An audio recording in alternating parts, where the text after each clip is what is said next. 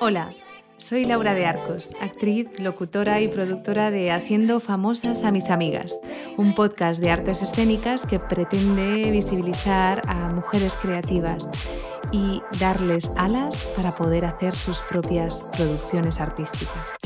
Y en este capítulo vamos a continuar charlando con Carla Espiera.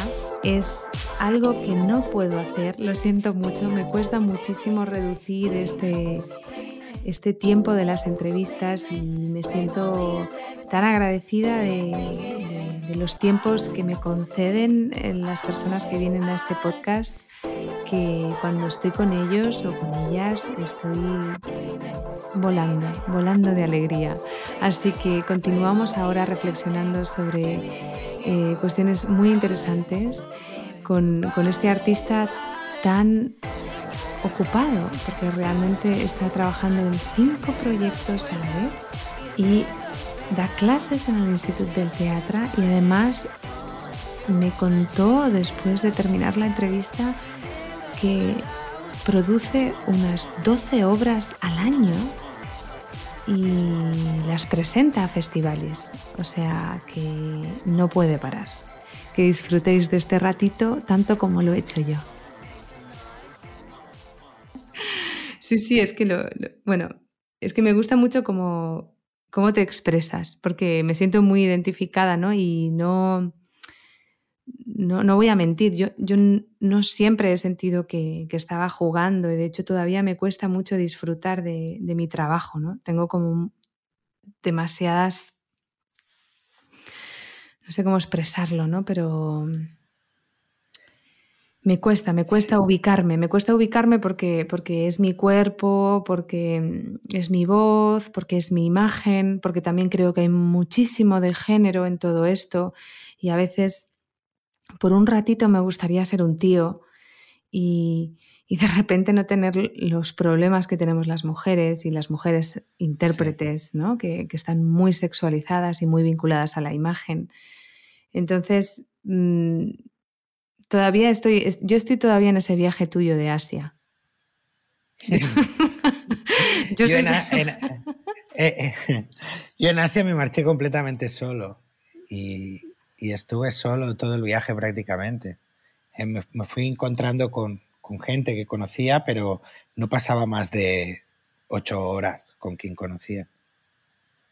Estuve viajando, empecé en Vietnam, lo típico, ¿no? Eh, Vietnam el norte, bajé en tren hasta Camboya y en Camboya más o menos un mes y una semana en cada lugar. Y de Camboya ya me fui a Tailandia, todo por tierra y paré a Birmania para renovar el, el, bueno, el pasaporte, el visado. Y hice todo este viaje, bueno, siempre he sido muy solitario. ¿eh? Sí, realmente yo veo que culera, si algo me ha enseñado, es a ser solitario. Creo que eso ha sido una enseñanza de, culera, porque los inviernos aquí son duros y, y cuando tienes 13, 12 años en Culera, un febrero, un martes de febrero, no hay mucho que hacer. ni ninguna piscina a la que apuntarte, ni, ni nada. Yo creo que eso también me fue muy bien. Y sí, he sido una persona muy solitaria, de pensar mucho, pero no pensar cosas muy como muy trascendentales, aunque parezca que hablo, pero claro, estamos hablando así, de una manera cordial, de cosas y parece que esté todo el día filosofando cuando es mentira absoluta, porque yo llego, yo llego a esas reflexiones en algunos momentos porque me esfuerzo, pero de normal pienso en las cosas más raras y juego mucho con la cabeza. Me imagino es que puedo soñar que, corto troncos y, o sea, sueño cosas o, pienso cosas que no tienen nada de filosófico constantemente. Y, eso yo creo que es de, estar muy solo. Y, eso me hace mucha compañía.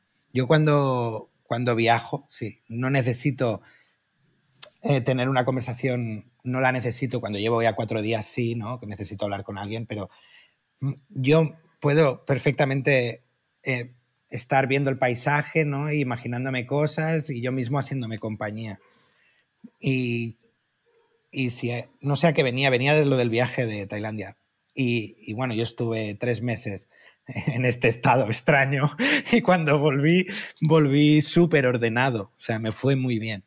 Y a lo que viene es que mm, realmente hay que también disfrutar de los pensamientos que tenemos porque eh, a veces uno se exige mucho, piensa mucho en lo que tengo que hacer mañana, lo que tengo, que yo lo hago, claro que lo hago como todo el mundo, pero, pero también está bien pensar cosas agradables, como que te dicen, eh, cuenta ovejas para ir a dormir. Yo cuento ovejas de, día, de noche, todo todos los momentos. Y me, y me relaja. Qué maravilla. No, no, sí, pero me gusta mucho tu reflexión sobre la soledad, porque bueno, yo nunca he tenido esta experiencia, o sea, es que yo estoy viviéndola, ¿no? Con, con 35 años, que cumplo el sábado mis 36 de nuestro año 85. Felicidades. Gracias. Y, y, lo estoy viviendo, claro, como adulta, yo no sabía lo que era un cólera en invierno, ¿no? Tú a mí me lo podías contar, pero yo no... Y ahora, obviamente, a, través de mi hija, a través del colegio, a través de las niñas que hay en el, en el colegio, y los niños, veo esos 13 años de los que tú me hablas, ¿no? Y me, entra, me entra cierta tristeza por esa etapa. Por la de mi hija me encanta, porque va con el patinete por medio de la carretera y el pueblo es suyo. Pero es cierto que, que tú, sabiendo esto y que los tiempos cambian muy rápidamente, estamos hablando de hace 20 años atrás, más de 20 años atrás, cuando yo tenía 13. Ahora hay muchas cosas en Llansá, hay muchas cosas en Figueras, hay mucha, hay mucha más. Yo veo, no lo sé, pero hay más niños en Culera que había cuando yo estaba en Culera. con la pandemia hemos llegado a cuatro familias. Por eso, es que es muy puntual de lo que yo vivía, lo que seguramente es el Culera de ahora. Y, muy diferente eh, las oportunidades de hacer cosas o extraescolares en Figueras que, que no, no pude tener yo, a lo mejor. O sea que no, no te asustes que los 13 años de tu hija van a ser súper felices en culera. O sea que no. No, no, sí, ojalá, ojalá me pueda quedar aquí de por vida, porque yo ya estoy, bueno, no sé, a mí es, es que lo que has mencionado sobre la soledad y sobre, sobre estar con uno mismo y disfrutar, ¿no? Y aprender de, a disfrutar de tus pensamientos y volver más ordenado, me parece una masterclass en una frase. O sea, es así.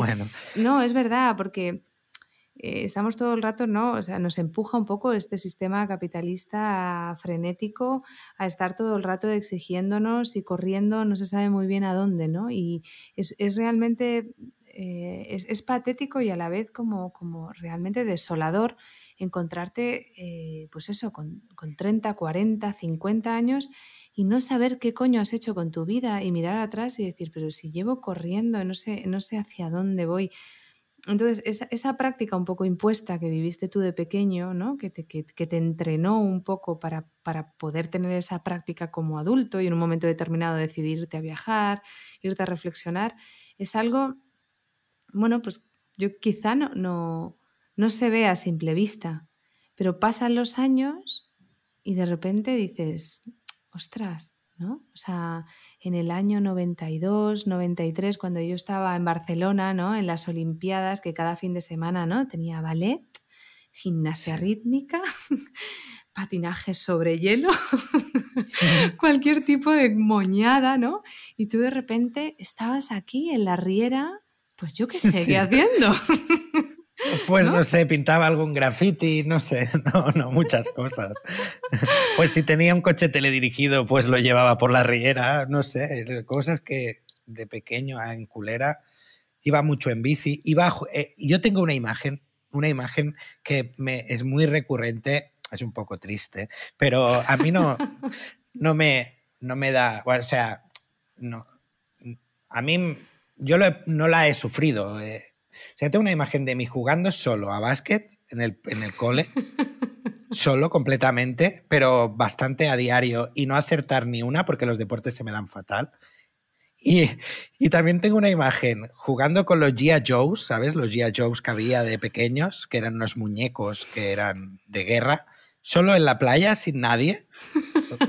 O sea, tengo este tipo de imágenes de mi infancia en culera. Perdona que me ría, pero es que, es que, o sea, me parece entre duro, cómico. pero fui feliz igualmente, ¿eh? No, no he sido, no, no, no, eso no me ha hecho ningún mal ni nada, al revés, he sido feliz. Yo, no sé, supongo que es lo que, lo que... Sí que luego ya cuando tenía realmente 13, yo te estoy hablando ahora ya de cuando yo tenía 11 años o 10 de esto, cuando iba a jugar, ¿no? Pero sí que realmente cuando yo tenía 13 sí que esa etapa también es un poco, ya por la edad es un poco más dura, ¿no? Pero sí que tenía muchas discusiones, que quería irme a Figueras, que quería irme al cine con los amigos, que quería una moto, que quería, que nunca tuve una moto, pero... querías todo, querías todo, de repente todo. quería, quería salir de ahí de repente, pero con realmente con 12 años no, y luego llegaba llegaba el verano y veníais y, en invierno también, en Navidad venía alguien y me iba a casa de, del Godai y me iba a casa de, un chico que no sé si conociste que se llama Chris, que se llama Cristian, que vivía ahí el Pachi y todos estos. Buah, yo ya, o sea, estoy empezando a desarrollar el Alzheimer genético que hay en mi familia. ¿no? Pues ellos venían en invierno y entonces pues sí, nos juntábamos, jugábamos a, rol de este que, era con una fotocopia y era con dados y nada más. ¿Y cuando se iban? ¿Y cuando se iban? ¿Te, pues daba mucha bajuna? No, no me da mucha bajuna. Ya luego cuando yo tenía 14, 15, cuando acababa el verano, que ya empecé a tener una novieta que, que era de Horta y sí que fue un golpe muy duro, porque mi primera novia que tuve era una chica de verano. Y, mm, y claro, me enamoré por mi primera novia, yo me enamoré muchísimo. Y ahí vino septiembre y se marchó a Horta. y claro, ahí se, se, medio terminó la cosa. Sí que, sí que luego lo mantuvimos hasta el otro verano y fue bien y todo, pero, pero me dio mucha bajona y ahí me di cuenta de que, de que era duro vivir en un pueblo de verano. Encima que es que ahora yo lo vivo como una invasión, porque ya está todo el mundo haciendo obras, todo el mundo para el ladrillo, ¿no? Como es este país, venga, venga, venga, que viene el verano, que hacemos el business del verano. Y, es agotador porque tengo que estar todo el rato poniéndome de acuerdo con los obreros porque están reformando todo a mi alrededor. Entonces, como yo me dedico a la locución, oye, por favor, que voy a grabar, oye, no sé qué. Y, veo cómo, cómo empieza a llegar todo el mundo y me agobio, ¿no? Ahora yo vivo en la plaza y bajo abajo y veo la, plaza llena de gente y digo, pero qué, ¿pero esto qué es? que me dejen tranquila, ¿no? Pero sí, es verdad, o sea, cuando eres niño es otra, es otra cosa, pero bueno, es muy particular. Yo creo que tu, que tu relación con el objeto, yo estoy convencida, y tu relación también con, con el reconocimiento y con el equipo tiene que ver contigo, obviamente tú eres así, porque tú eres una persona, ¿no? Cuando me decías, yo he sido feliz, no lo dudo, o sea, tú eres una persona con muchísima luz y yo, a pesar de a lo mejor haberte visto en épocas que estarías mejor o peor o tal, como todo el mundo, siempre te he visto, pues eso, con un sentido del humor envidiable, siempre con ganas de hacer cosas, con un montón de energía y eso es lo que mola de la gente, eso es lo que a mí me, me, hace, me hace imán, ¿no? Pero, pero yo creo que esa experiencia es la que te ha hecho, sí, una persona tan meticulosa con el objeto y tan apasionada de, la historia de, de las cosas, ¿no? Porque... Sí, es que es como, yo, yo me, enamoro de, los objetos, pero no de una manera posesiva como, ¿sabes? Como quiero, eh, o sea, como materialista, no, para nada. O sea, yo creo que también al, al ser una persona tan solitaria y una persona que yo me considero no lo aparento quizá, pero soy muy, muy sensible. Las cosas me afectan mucho, pero no me afectan para que lo vean los demás, me afectan interiormente. Me tocan mucho cosas, sobre todo las positivas. ¿eh? Sobre todo me tocan las cosas positivas. Soy una persona que soy muy sensible con las cosas buenas. Entonces, eh, los objetos, eh, siempre me, enamoro mucho de los objetos por la forma o por las cosas que explican y, no es que los quiera coleccionar ni tener, sino que como te decía que jugaba solo, puedo pasar el rato mirando un objeto e imaginándome cosas, que es una práctica que he hecho siempre. Supongo que al estar eh, y al ser una persona más bien solitaria. Entonces en la escultura yo vi aquí lo máximo, ¿no? Porque ya era hacer un objeto que te inventas tú. O sea, esto ya es lo más. Y que encima lleva la historia que tú quieras. Y claro, eh, por eso yo siempre he tirado por la escultura. Sí que el mundo del teatro es que la gracia es que yo iba a estudiar o en la Masana o en el Instituto del Teatro. Pero acabé escogiendo la Masana también. Escenografía. Porque yo la escenografía me ha gustado de siempre y el teatro también. Y mi padre eh, es diseñador eh, de interiores. Y claro, en mi casa siempre he visto los planos, los alzados, los sofás dibujados a mano, porque antes se dibujaban a mano con lápices. Y, y eso lo he, lo he mamado de pequeño. Y mi padre estudió en la Masana. Entonces, al final tiré por la Masana, también por, por, por las horas de trabajo que, que tenía que realizar porque yo me tuve que pagar los estudios, entonces yo tenía que trabajar por la mañana y, y estudiar por la tarde y la masana era horario de tarde-noche. Y, también tiré por eso. Pero sí que estaba un poco indeciso en si hacer escenografía o hacer, o hacer escultura. Hice bien, porque la escultura, al final, eh, o sea, las dos cosas están relacionadas, porque en las dos cosas construyes espacios y construyes eh, volúmenes. Y trabajar la escultura me ha dado a mí un plus en el que cuando yo, por ejemplo, me encargan algo de escenografía, pues puedo darle ese carácter más escultórico a algo y menos de papel impreso o papel pintado o de cortina y punto o de estructura solo metálica, ¿no? Tengo también ese punto de, de volumen, volumen y de textura, textura que estudié en la Masana. Y, bueno, pues en el objeto me llevo dedicando de momento hace muchos años. Bueno, yo em, estoy cautivada por esa... No sé cómo...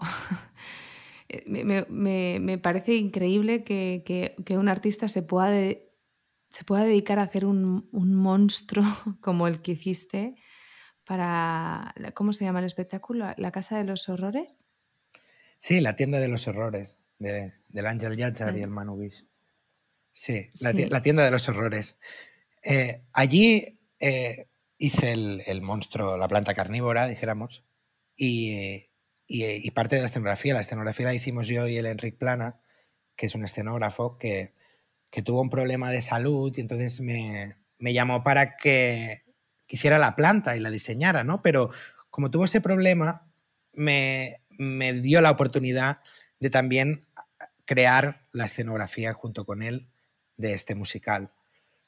Y ahí, claro, se me abrió la oportunidad, una de las oportunidades de mi vida, y ahí eché toda la carne en el asador. Ahí, ahí lo, o sea, desarrollé mi, estética, la que me dejaron, que bueno, me dejaron muchísima libertad, pero lo que me gusta a mí pude, pude plasmarlo en el escenario. Y la planta carnívora, bueno. ¿Cómo es, esa, ¿Cómo es esa planta? A ver, cuéntanos, ¿qué relación tienes con esa planta?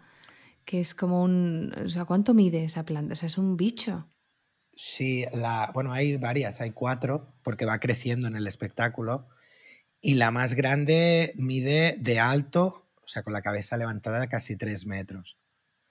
es, es 2,80 y, cuando abre la boca 3 metros, sí. Pero la gracia de esa planta. ¿Cómo, se construye una planta de 3 metros? Bueno, se construye con la ayuda también de un ingeniero. Hay un amigo mío que es ingeniero y yo modelé toda la, maqueta de la planta, lo que yo quería, poner luces, etc. Pero esa planta la lleva una persona, un, maquinista de teatro. Y es como una especie de, arnés de, parapente con varias ah, palancas que accionan la boca, que accionan las luces. Tiene cuatro programas de luces según su estado de ánimo. Entonces, para cantar, tiene unos contrapesos para poder abrir y cerrar la boca rápido para girarse lleva unos contrapesos y lo llevas como una ala delta. Y todo esto va un, maquinista de teatro que lo lleva como una especie de, de, arnés y va sentado en una silla él. Él va cómodo. Y la dificultad de la planta es que en muchos momentos se va comiendo personajes. Entonces, con la ayuda de otro maquinista, se pone una rampa que diseñamos, que a la vez hace de lengua y que engulle y pasa por el lado del, del titiri, bueno, del maquinista, que la manipula y engulle a la persona. ¡Wow! Sí. Fue, fue un trabajo en el que hay todo lo que he aprendido, o sea, había todo, había desarrollar un personaje, darle, darle un toque diferente, porque La tienda de los horrores es, se ha hecho muchas veces en teatro y es una obra de Broadway constantemente y, y siempre se ha hecho siguiendo un tipo de estética, ¿no? Bastante, una estética de, de, esta de, del, del, Nueva York de los 70 con ese toque cómico, con, con colores vivos pero a la vez decadentes. Y, y, yo lo que planteé es hacer una estética totalmente futurista pero a la vez retro. Y nunca se había hecho esto con, con esta obra de... con este musical, dijéramos. Y claro, fue, bueno, para mí fue genial tener esa oportunidad.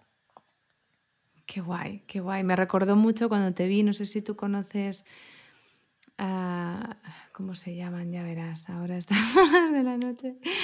Eh, son unos artistas de, son dos cómicos de Sudáfrica. Ah, sí, The No, cómicos, dices. O sea, so, ellos son cómicos, pero también construyen eh, como animales eh, hicieron un proyecto muy grande en Sudáfrica mmm, que se llamaba Elephant Land, creo. Elephant Land, sí. No sé si lo conozco.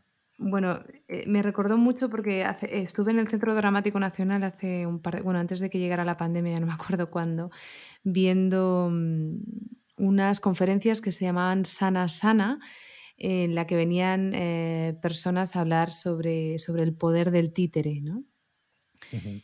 En general, pero bueno, había gente que trabajaba con objeto, gente que trabajaba con máscara, gente que eh, trabajaba para el ámbito de la salud, o sea, estaba todo muy mezclado, pero bueno, lo, lo, lo que unía a todos esos profesionales era el objeto y me quedé cautivada con, con estos tipos de Sudáfrica, que eran unos locos, que bueno, hacían animales de, de tamaños y bueno, sí. y, ma y, manipulaban, ¿no? Con varias personas y demás. Y bueno, yo siempre, yo siempre me he sentido cautivada como espectadora cuando hay un maquinista, un actor, un titiritero manipulando una máscara, un objeto, un títere enorme. O sea, siempre ha habido algo en que no se puede explicar, es un misterio, ¿no? En el movimiento sí. del objeto, ¿no? Manipulado por un actor que ha sido lo que siempre me ha cautivado y lo que siempre he querido hacer, ¿no? O sea, es que aunque, aunque sepas que hay un actor, te cautiva igual, o sea, es como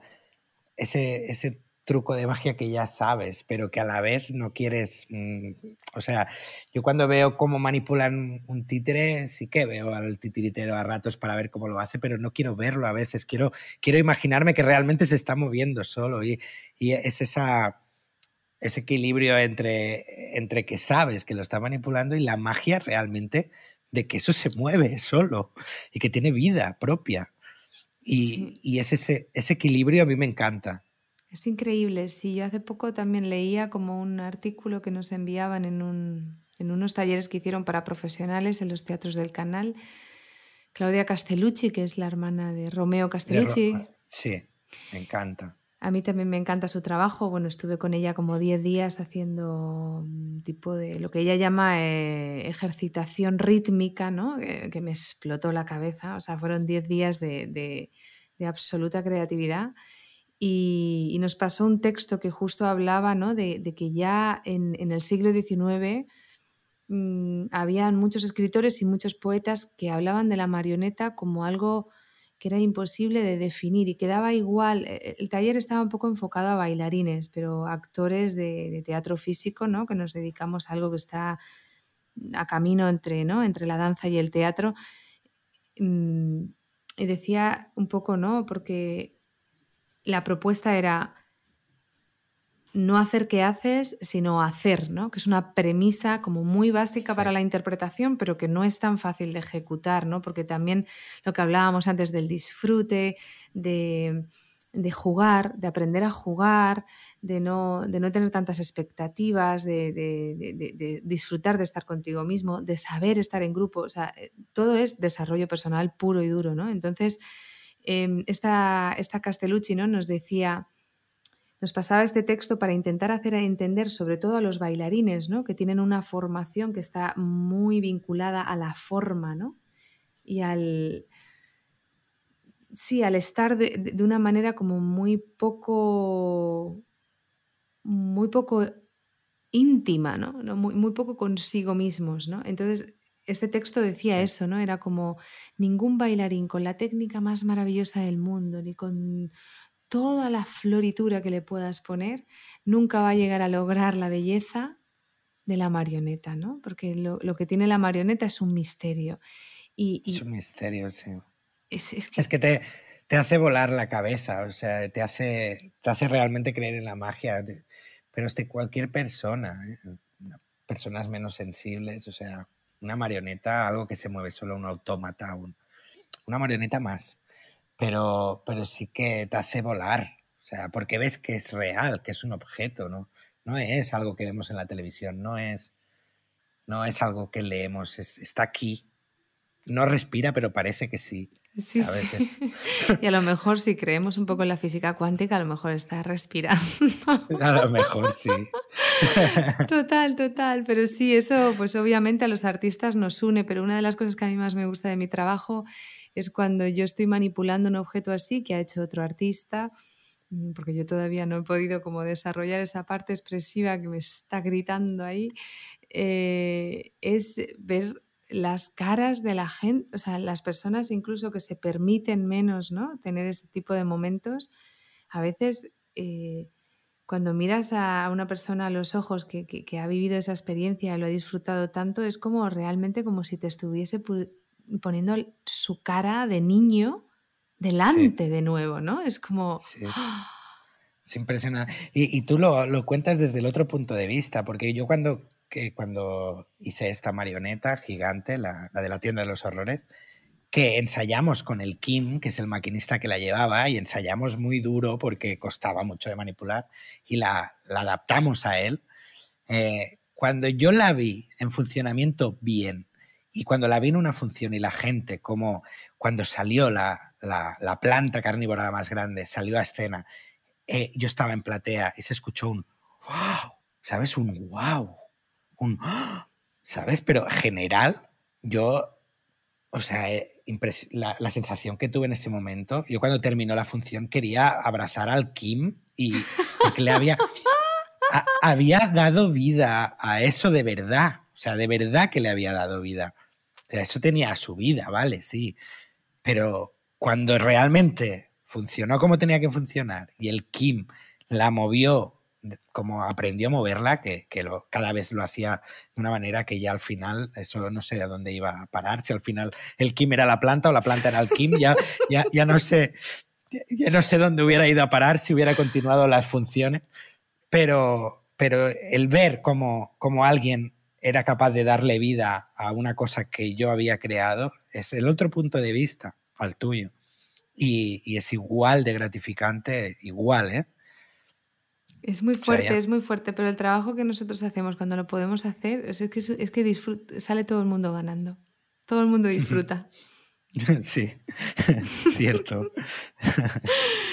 Qué bueno, Carlas. Pues mira, ya, o sea, no sé, o sea, no sé en qué punto está el guion. La verdad que me importa, no me importa. Me ha quedado por hablar contigo la Fundación SETBA y me, gustaría hacerte un montón de preguntas más, pero mm, me he prometido a mí misma que los podcasts no serían más de una hora y media. no, en realidad los podcasts tienen que ser de 50 minutos y no lo consigo nunca, jamás. Pero bueno, no, voy a ser muy dura conmigo misma y lo voy a dejar porque yo, yo en realidad quiero que esto no termine. Entonces siempre digo, ¿vendrás a, una segunda parte de Carla Espiera?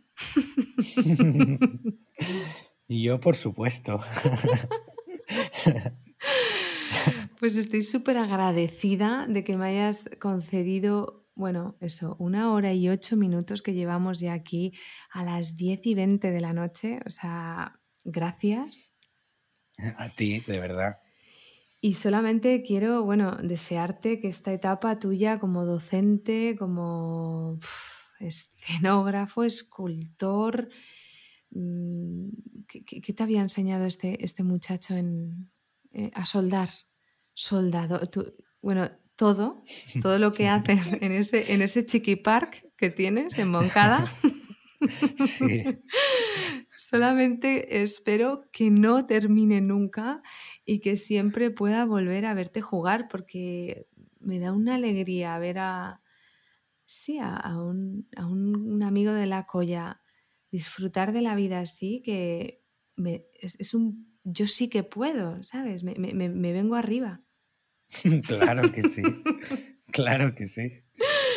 y te quería hacer una, una pregunta, no, perdón, dos, para cerrar. Una, ¿qué le dirías a una persona que, que tuvieras que tiene las mismas inquietudes que tenías tú cuando, cuando llegaste a Barcelona? ¿Qué, consejo le darías? ¿Qué le daría? Que se ponga metas cortas y rápidas y que empiece de, de, sobre todo, de poquito a poco, pero rápidamente. O sea, ya. O sea, primero, ¿qué quiero? Que haga un plan, que diga yo quiero esto, pero que empiece no quiera montar el gran taller, no quiera montarse como el gran artista, que empiece haciendo sus proyectos, pero ya mismo, pero de pequeño a grande, y siempre escalando poco a poco, pero cada día uno. Yo creo que le diría que, que ya quererlo es, es casi tenerlo, que le falta lo, lo mínimo, porque lo difícil es querer, saber lo que uno quiere. Así que lo que le falta es lo mínimo. Qué fuerte, qué guay, sí, sí, total. Bueno, y la segunda pregunta para cerrar. Esto es, bueno, te tengo que decir, esto es un podcast que fundamentalmente quiere visibilizar a mujeres creativas. No sé si te has dado cuenta, pero el podcast se llama Haciendo famosas a mis amigas y tiene también un, sí, como una intención sí, podría decirse ya activista, ¿no? Feminista, para hablar un poco de cuestiones de género que nos, em, que nos afectan a todos, eh, pero especialmente a las mujeres y también especialmente a las mujeres artistas, ¿no? que, en mi especialidad, en mi gremio, están muy cosificadas, muy sexualizadas. Entonces, te quería hacer una pregunta, por favor. ¿A qué mujer artista te gustaría que entrevistara en este podcast, Carlas? Hmm. A mí me gustaría que entrevistaras a Andrea Torres Balaguer, quizá. Andrea Torres Balaguer. Sí. ¿Quién es? Cuéntanos un poco. Andrea Torres Balaguer es una artista que conocí en la Fundación SETBA y es fotógrafa. y es una persona con la que yo he generado una amistad que hablamos muy pocas veces, pero quedamos para comer cada mucho tiempo, pero que veo que es una persona también muy, muy consciente de, de lo que es ser una persona creativa, de cómo, de cómo realmente abrirse camino en el mundo del arte, porque ella sí que trabaja para galerías y es una artista muy, muy reconocida aquí en, España, en España y en París y, en, y trabaja para una de las mejores galerías que hay en Barcelona. Y cuando nos conocimos en la Fundación SETBA, los dos estábamos en la casilla de salida. Y, lo que me gusta mucho que ella ha tomado un camino que es el que ella supongo que es el que ella ha querido y que yo también he tomado un camino que es el que yo he querido y que los dos hemos llegado a, las metas que nos habíamos propuesto, yo creo, en esos momentos en la Fundación SETPA. Yo creo que va por ahí. Tampoco. Sí que la conozco mucho, pero porque hablamos mucho de arte cuando quedamos, pero, pero yo creo que, ella eh, estaba en ese punto, en ese momento igual que yo. Y es interesante. Y es una mujer que realmente está en el mercado del arte de verdad, el mercado del arte capitalista, el mercado del arte que consume arte, que colecciona arte, el tiburón blanco del arte. Y, es interesante porque ella se mueve en ese ámbito, en el que yo no estoy, algunas veces he querido estar, eh, sé que en algún momento de la vida me apetecerá estar y, ojalá también pueda conseguirlo, ¿no? Pero no es un lugar al que yo a lo mejor sea mi prioridad estar ahora mismo, creo. Pues Andrea, si me estás escuchando, por favor, soy amiga del, del Carlas, de aquí de Colera, por favor. Ven a mi podcast. Yo sé que tú ahora mismo eres una persona muy reconocida y que mi podcast, pues mira, pues acaba de empezar, que soy una chavalita pues de, de barrio, de Barcelona, pero me gustaría muchísimo escuchar tu, versión sobre todo esto que nos ha contado el Carlas y, sobre todo poderle regalar una entrevista al Carlas, porque seguro que esta la escucha y, se me suscribe un oyente. ¿eh? seguro. Pues Carlas, muchísimas gracias de nuevo, eh, muchísimo éxito. Voy a dejar en las notas del podcast eh, todo para que te puedan seguir. Instagram, web, em, si se animan a, hacer las pruebas del Instituto del Teatro en Escenografía, a lo mejor te encuentran en tercero en la asignatura de... ¿Qué asignatura das? Yo construcción. Construcción, bueno, eso va a ser un viaje. que me apunto hasta yo. Vuelvo a hacer las pruebas de ingreso de escenografía solamente para que llegue construcción. Em, ya me dirás si hay alguna posibilidad, si el Instituto del Teatro alguna vez abre plazas de oyentes, de antiguos alumnos.